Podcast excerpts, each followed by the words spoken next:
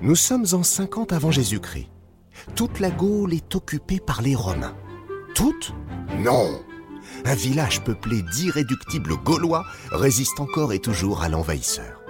Et pour ça, ils ont une botte secrète, une arme qui ne laisse aucune chance aux garnisons de légionnaires romains des camps retranchés de Babaorum, Aquarium, Laudanum et Petit Bonhomme et aux autres. Cette arme, c'est la potion magique, évidemment. Je suis sûr que vous avez toujours voulu savoir ce qu'il y a dedans. Allez, avouez. Ah, ah, je le savais. Eh bien, aujourd'hui, on va essayer d'exaucer votre souhait.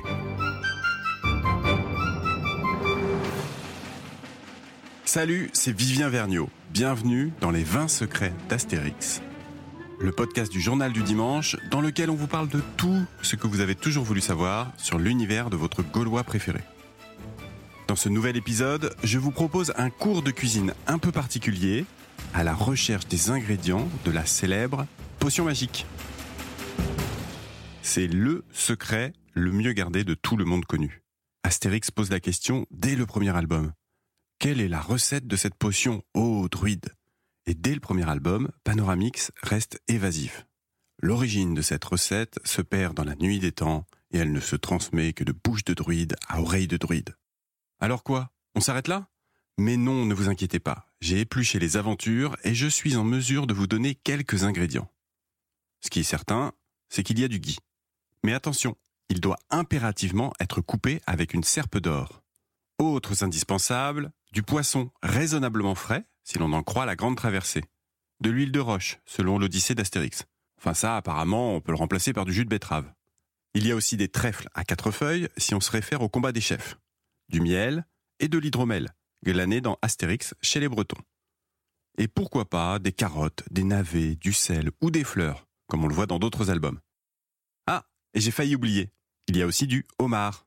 Mais ça, c'est pour le goût. Et oui, on peut donner plusieurs parfums à cette mixture. Soupe au poisson, omelette au fromage, canard à l'orange et même praliné. Comment ça, c'est un peu léger comme info pour la réaliser? Eh bien, figurez-vous que c'est fait exprès. Imaginez ce qui pourrait se passer si la recette tombait entre de mauvaises mains. Il vaut peut-être mieux la laisser à Panoramix, en effet. Mais c'est quand même un peu frustrant. Pour te rattraper, tu n'aurais pas d'autres infos croustillantes à nous révéler sur la potion? Il n'y a qu'à demander. Tiens, pour les créateurs d'Astérix, la potion magique est peut-être une réminiscence des épinards de Popeye.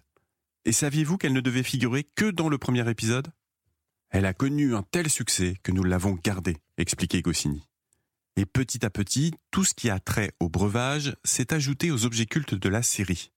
Le chaudron qui en est la matrice, la gourde qui apporte l'autonomie, et tous les ingrédients permettant de concocter ce fameux élixir. Dans certains albums, la potion joue même un rôle moteur.